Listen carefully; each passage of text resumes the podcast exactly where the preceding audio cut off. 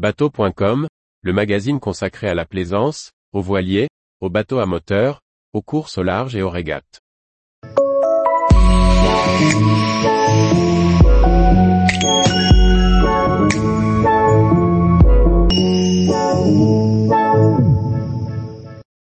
Le Marion Dufresne 2, un navire pour affronter les cinquantièmes hurlants. Navigatrice au long cours, amatrice de grands voyages. La France possède des îles parmi les plus isolées au monde, les îles éparses et les australes. Situées dans les océans Indien et Austral, elles souffrent de conditions météorologiques extrêmes.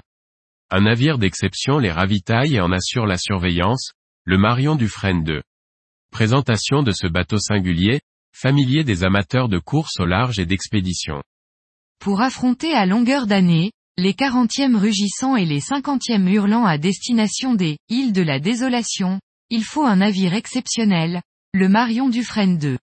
Ce dernier effectue inlassablement ses rotations dans les îles éparses et australes.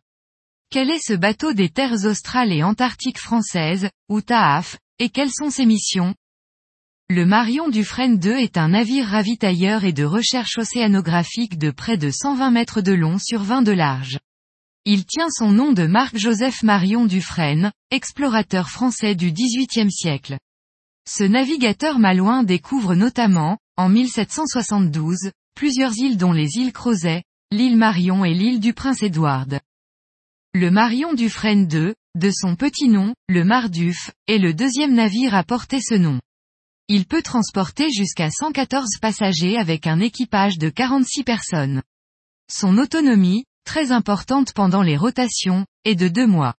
Il peut se déplacer à la vitesse de 16 nœuds maximum grâce à deux moteurs électriques de 3000 kW chacun.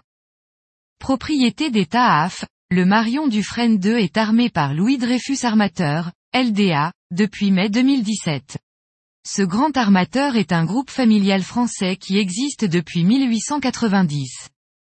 Polyvalent, le Marion Dufresne 2 est utilisé près d'un tiers du temps, soit 120 jours par an, par les TAAF pour assurer, en moyenne, quatre rotations dans les îles françaises des océans Indien et Austral. Le navire est également dédié à la recherche océanographique pendant 217 jours chaque année.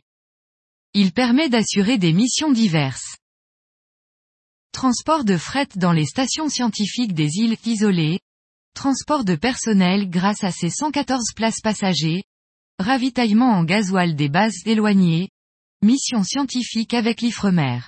Il lui arrive également de participer à des opérations de sauvetage, par exemple lors de la course du Vendée Globe 2016, où il a secouru le skipper français Quito de Pavan. Même s'il est plus connu pour son travail de logistique des îles subantarctiques françaises, le Marion Dufresne 2 est un navire scientifique très reconnu dans le monde. Il dispose d'un équipement de pointe dans tous les domaines de l'océanographie, sauf l'halieutique. Il œuvre dans les domaines des géosciences marines et de l'océanographie biologique et physique. Il est, par exemple, un des seuls navires au monde à permettre d'effectuer des carottes sédimentaires pouvant atteindre plus de 60 mètres de longueur. À son bord, 650 mètres carrés sont dédiés au laboratoire de recherche. Dans le cadre de ses missions de ravitaillement des îles australes, le Marion Dufresne 2 transporte le fret, les passagers, le gasoil nécessaire aux bases scientifiques situées au Kerguelen, à Crozet et Amsterdam. Ces terres, inscrites au patrimoine mondial de l'UNESCO sont des sanctuaires de biodiversité. Leur isolement et leur classement en réserve naturelle permettent de préserver cet environnement unique. Par ailleurs, le Marion Dufresne 2 réalise régulièrement, tous les deux ou trois ans, la tournée dans les îles éparses de l'océan Indien.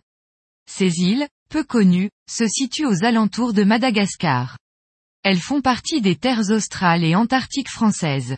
Au sein de ces îles, on trouve Tromelin, l'archipel des Glorieuses, les îles Roanne de Nova et Europa, mais aussi l'atoll Bassa India. Quelques touristes privilégiés embarquent à bord du Marion Dufresne 2 lors de ses rotations, afin de découvrir ces îles du bout du monde, un voyage extraordinaire en perspective. Certains ont pu en tirer de magnifiques ouvrages, à l'image du voyage aux îles de la désolation d'Emmanuel Lepage. Tous les jours, retrouvez l'actualité nautique sur le site bateau.com. Et n'oubliez pas de laisser 5 étoiles sur votre logiciel de podcast.